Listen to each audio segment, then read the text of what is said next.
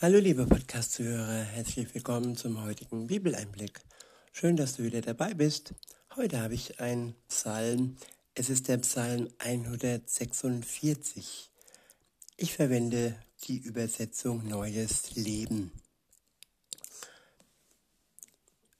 Ab, ähm, ab Vers 1 heißt es, Halleluja, meine Seele lobe den Herrn.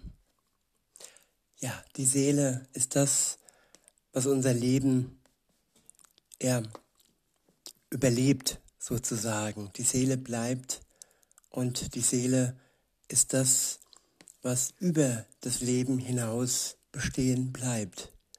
Für die einen zur ewigen Verdammnis und für die anderen zur ewigen Glückseligkeit.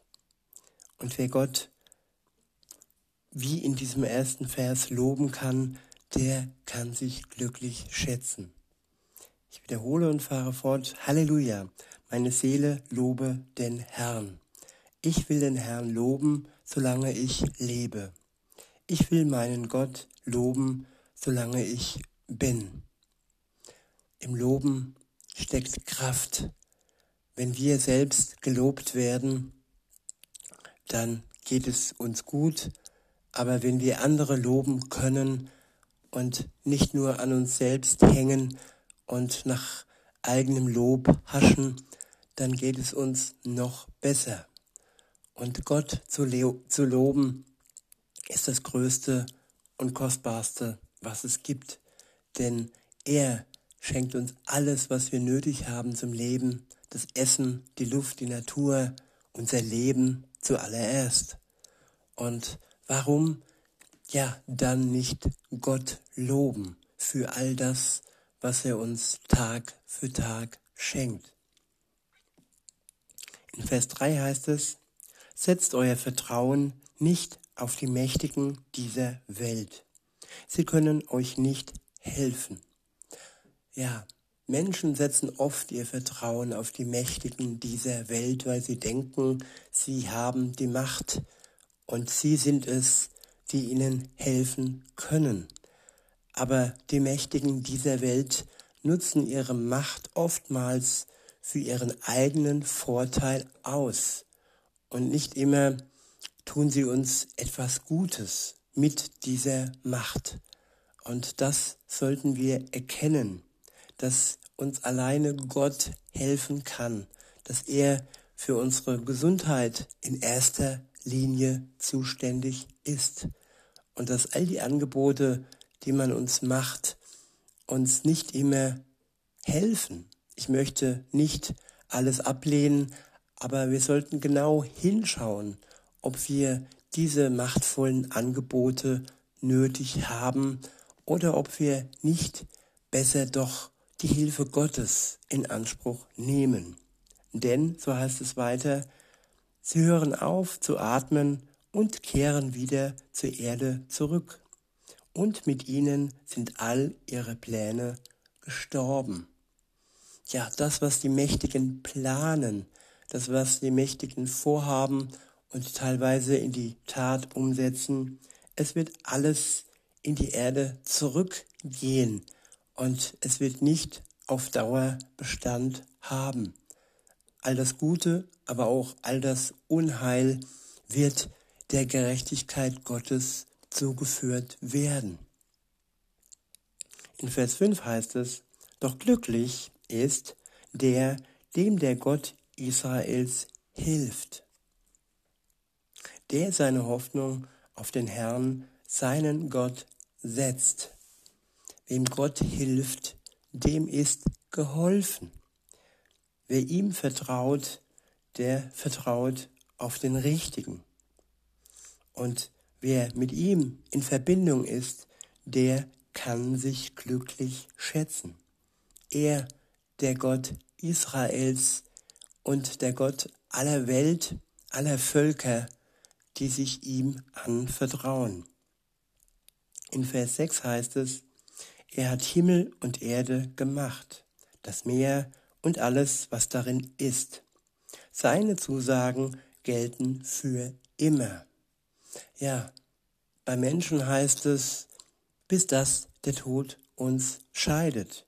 Und bei Gott heißt es für immer. Das ist der große Unterschied zwischen den Zusagen, die Menschen machen können. Darum geht es ja vor allem, wenn jemand sagt, ich liebe dich für immer, dann ist das ein Wunschdenken, aber die Liebe ist begrenzt auf das irdische Leben. Es wird im Himmel keine Partnerschaften mehr geben, so wie sie jetzt hier sind. Wir werden dann engelsgleich leben und die Engel sind auch nicht ja, verheiratet oder in Partnerschaften.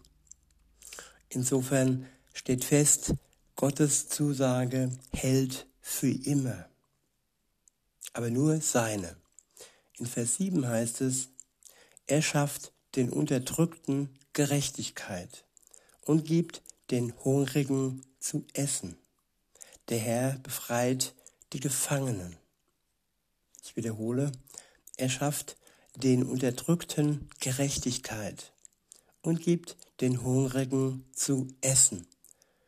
Ja, er sorgt für alle Lebensbereiche. Zum einen für Gerechtigkeit für die, die unterdrückt sind, aber auch für das Stillen des Hungers ist er zuständig.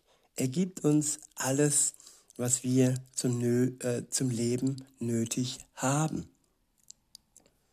Und er befreit die Gefangenen.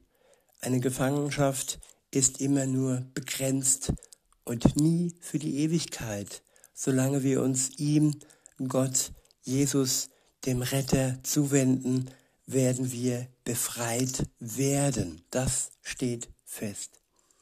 In Vers 8 heißt es, der Herr öffnet die Augen der Blinden. Ja, all die Krankheiten, und dazu gehört auch Blindheit, wird nicht auf Dauer so bleiben. Jesus hat zu Lebzeiten Menschen wieder sehend gemacht, sei das jetzt ja mit ihrer Sehkraft oder sei es im Glauben, den Glauben zu sehen, durch den Heiligen Geist zu erkennen, was Gott von ihnen möchte. Und ja, die Blinden werden spätestens dann, wenn sie sich ja an Jesus wenden, sich mit ihm verbinden, nach ihrem irdischen Leben wieder sehen können.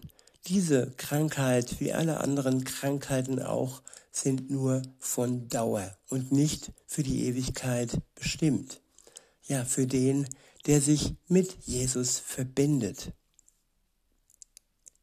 Weiter heißt es, der Herr richtet die auf, die verzweifelt sind. Der Herr liebt die Gottesfürchtigen. Ja, wer sich von Gott aufrichten lässt in seiner Verzweiflung, der wird von Gott geliebt werden. Wer sich ihm anvertraut, und wer eine Liebesbeziehung zu Gott eingeht, nämlich das ist der wahre Glaube. Hier geht es um Liebe und diese Liebe wird von Gott erwidert werden. Und ja, vor allem hat er uns schon zuallererst geliebt, noch bevor der Mensch ihn lieben konnte, noch bevor wir ihn lieben konnten, hat er uns schon geliebt. Und seine Liebe ging so weit, dass er am Kreuz für die Menschheit gestorben ist, zur Erlösung, zur Befreiung und zur Abnahme der Last, der Schuld der Menschen, wenn sie bereuen und wenn es ihnen leid tut. Ja, auch für dich, liebe Zuhörerin, lieber Zuhörer, wenn es dir leid tut, dann vergibt er dir gerne deine Schuld und macht dich frei. In Vers 9 heißt es, der Herr beschützt die Fremden unter uns. Er sorgt für die Waisen und Witwen. Aber er ver vereitelt die Pläne der Gottlosen. Ja, die Mächtigen, sie planen und am Ende wird ihr Plan vereitelt werden. Schon viele Reiche sind zerstört worden. Ja, das römische Reich und das Hitlerreich und, und, und all diese Pläne dieser mächtigen Herrscher, ähm, die gottlos ihr Leben gelebt haben, sie sind ja zerstört worden. In Vers 10 heißt es, der Herr wird regieren für immer und ewig. Ja, all die sogenannten Regierenden, die Gottlosen, die nicht im Auftrag Gottes und nicht im Blick auf sein Wort regieren, sie werden entmachtet werden und der Herr wird regieren für immer und ewiglich. Und zu seiner Zeit, wenn er dann wiederkommt und für alle sichtbar wird, wird diese Regentschaft auch sichtbar sein.